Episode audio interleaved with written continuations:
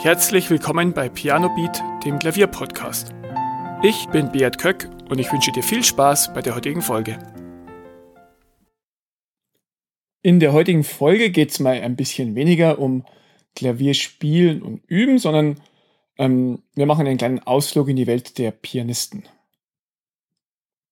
Viele Pianisten beeindrucken nicht nur durch ein tolles Klavierspiel, sondern haben auch ein extravagantes Auftreten. Heute möchte ich dir ein paar wirklich große Paradiesvögel und Solokünstler mit einem extravaganten Touch vorstellen. Diese Extravaganz ist natürlich ein Stück weit immer ja auch verkaufsfördernd, denn es gibt sehr viele brillante Pianisten und wenn man sich etwas von der Masse abhebt und einen eigenen Tick hat, dann verkauft man sich auch besser und kann sich ein bisschen abheben von der Masse. Der erste, den ich dir vorstellen möchte, ist Liberace, der als Vlazio Valentino Liberace geboren wurde. Ich hoffe, ich habe das jetzt einigermaßen richtig ausgesprochen. Das war ein äh, US-amerikanischer Pianist, der polnische und italienische Wurzeln hatte. Er wurde im Jahr 1919 geboren und es stellte sich schon früh heraus, dass er ein absolutes Wunderkind ist. Er ist schon früh als Solist aufgetreten mit wirklich namhaften Orchestern. Und in den 1950er Jahren hat er dann damit begonnen, ein bisschen Crossover zu machen, würde man heute dazu sagen. Er hat also klassische und volkstümliche Musik etwas mit Pop versehen und so selbst interpretiert. Und mit dieser Musik war er sehr erfolgreich, hat die Massen begeistert und zu der Musik ist auch immer ein extravagantes Auftreten gekommen. Also der ist mit spektakulären Kostümen auf die Bühne gegangen und ja, hat wirklich auch ähm, die Massen durch seine Shows begeistert. Er hatte dann auch eine eigene Las Vegas Show und den Spitznamen Mr. Showmanship. In den 1960er und 70er Jahren war er einer der gefragtesten Acts in Las Vegas. Zum Beispiel hatte er manchmal einen Chinchilla-Pelz an und ist mit einem Rolls-Royce auf die Bühne gefahren und dann ausgestiegen. Das ist nur ein Beispiel für die ja, wirklich extravaganten Sachen, die er gemacht hat.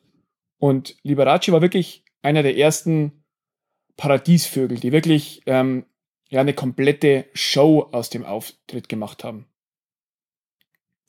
Von Liberace gehen wir jetzt nochmal ein bisschen zurück und zwar zu einem Pianisten, den Liberace sogar persönlich gekannt hat. Und zwar ist das ähm, Ignaz Paderewski. Der wurde 1860 schon geboren und ja, war sowohl in Europa als auch in den USA sehr populär, was damals ähm, wirklich außergewöhnlich war, weil die Welt auch noch nicht so globalisiert war. Im Gegensatz zu Liberace war Paderewski kein Wunderkind und hat erst relativ spät ähm, den Durchbruch geschafft. Mit 28 Jahren ähm, wurde dann langsam bekannter und hat das Pariser und Londoner Publikum erobert.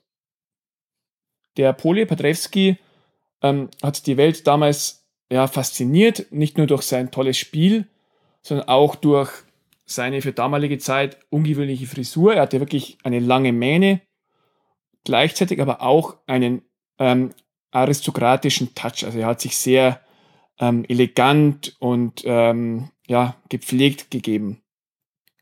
Er hat, äh, als er auf Tour war, die Länder im eigenen Salonwagen bereist und hatte immer einen Sekretär, einen Tourmanager und einen Klavierstimmer und sogar einen eigenen Koch bei sich. Also so wie es heutzutage bei äh, Popstars ganz normal ist, das hat er damals schon gemacht, im 19. Jahrhundert. Und ja, die Bekanntheit ähm, ging schnell über Polen und über Europa hinaus und ja, dadurch ist er auch Politiker geworden. Er war während des Ersten Weltkriegs Mitglied des polnischen Nationalkomitees und später sogar Premier und Außenminister Polens.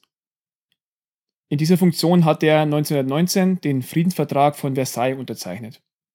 Aber nach nur wenigen Monaten hatte er keine Lust mehr auf Politik und hat sich wieder komplett der Musik gewidmet. Paderewski war nicht nur ein hervorragender Pianist, sondern auch ein Komponist von vielen Klavierwerken. Der dritte, den ich dir heute vorstellen will, ist Glenn Gould. Glenn Gould kam 1932 in Toronto zur Welt und ja, auch er war ein wirkliches Wunderkind. Im Alter von drei Jahren hieß es, konnte er bereits einmal gehörte Melodien auf dem Klavier wiedergeben und mit vier Jahren hat er schon angefangen, die ersten Stücke zu komponieren. Ja, die Laufbahn war dann vorgezeichnet und im äh, Royal Conservatory of Music in Toronto hat dann Glenn Gould seine eigenartige Technik gelernt, für die er dann berühmt war. Und zwar ähm, wurde dort gelehrt, dass es mehr um das Hochziehen der Tasten geht und nicht um das Runterdrücken. Und ja, auch die Art am Klavier zu sitzen wurde dort komplett anders gelehrt. Und deswegen sah man Glenn Gould immer relativ nah an den Tasten sitzen und er hat immer einen sehr tiefen Klavierstuhl, also einen Kinderhocker. Und das hat dann wirklich sehr ähm, außergewöhnlich ausgesehen. Womit Glenn Gould den Durchbruch geschafft hat, war die Einspielung von Bachs Goldberg-Variationen im Jahr 1955. Ähm, ja, dort hat er es wirklich geschafft, aus diesem Werk, das ursprünglich als Einschlafmusik komponiert wurde, ähm, das volle Spektrum herauszuholen. Nachdem er ja, 1955 so bekannt wurde, ist der Pianist ausgiebig durch Europa getourt und durch Nordamerika. Was bei Glenn Gould außergewöhnlich war, war die sehr gute Artikulation der Stücke. Besonders bei Bach hat er es wirklich geschafft, ähm, ganz fein die Stimmen herauszuheben und ähm, ja, die Musik zu visualisieren.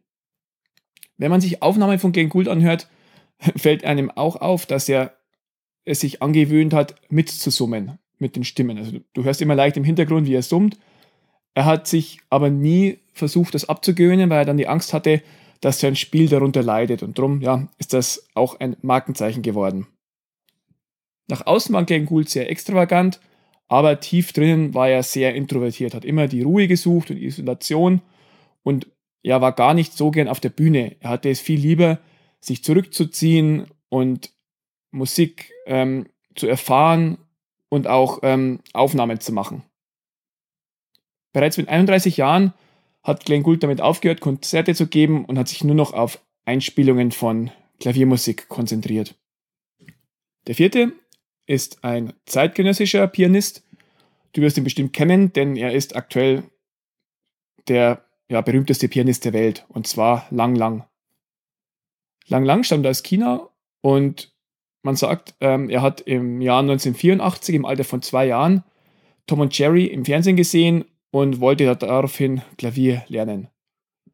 Seine Eltern haben dann Geld gespart für den Jungen lang, lang und ihm dann ein Jahr später Klavierunterricht ähm, verschafft. Schon bald hat äh, Lang Lang einen Preis nach dem anderen gewonnen und hat sein Publikum begeistert. Sein internationales äh, Solo-Debüt hat er im Jahr 2003 mit 21 an der New Yorker Carnegie Hall gegeben und seitdem, ja, gilt er als einer der besten Pianisten der Gegenwart. Was er besonders gut kann, ist sich selbst zu inszenieren. Seine Konzerte sind häufig wirklich spektakuläre Shows, ähm, die ja, sein brillantes und virtuoses Spiel ähm, noch stärker hervorheben. Und genau diese Kombination aus Extravaganz, seinem energischen Auftreten und seiner wirklich feinen Technik ähm, sorgt dafür, dass Lang Lang die Massen mit sich reißt. Und er ist dann ja so eine Art Popstar am Klavier geworden. Lang Lang ist aber nicht ganz ähm, unumstritten.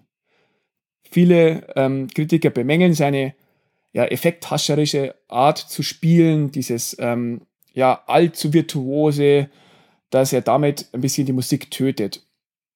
Andere wiederum sehen in ihm ja wirklich etwas Revolutionäres und ähm, einen der besten Interpreten von Franz Liszt oder ähnlichen Werken. Ja, man mag vom Spiel von Lang Lang halten, was man will, aber seit vielen Jahren ist er wirklich der Botschafter für das Klavier. Und man sagt, dass er in China 40 Millionen Kinder inspiriert hat, Klavier zu lernen. Und ja, das ist mal eine Hausnummer. Seit einigen Jahren ist Lang Lang auch im Guinness Buch der Rekorde. Und zwar ähm, hat er in einem Sportstadion in China mit 777 Klavieren ähm, den Militärmarsch von Schubert für vier Hände aufgeführt. Und das ist die größte ja, Klavieraufführung, die es jemals gab. Ich hoffe, dir hat mein Ausflug in die Welt der extravaganten Pianisten gefallen. Und ja, du hast vielleicht ein paar neue Figuren kennengelernt oder etwas über ein paar Pianisten erfahren. Und vielleicht kannst du auch mal auf YouTube gehen und ein paar dieser Pianisten ähm, in Aktion sehen. Das ist wirklich, ja, jeder von denen ist auf seine eigene Art und Weise ähm, sehr sehenswert. Vielen Dank, dass du heute auch wieder dabei warst und wir hören uns nächste Woche. Vielen Dank, dass du zugehört hast. Weitere Informationen zum Podcast findest du in den Show Notes und auf pianobeat.de.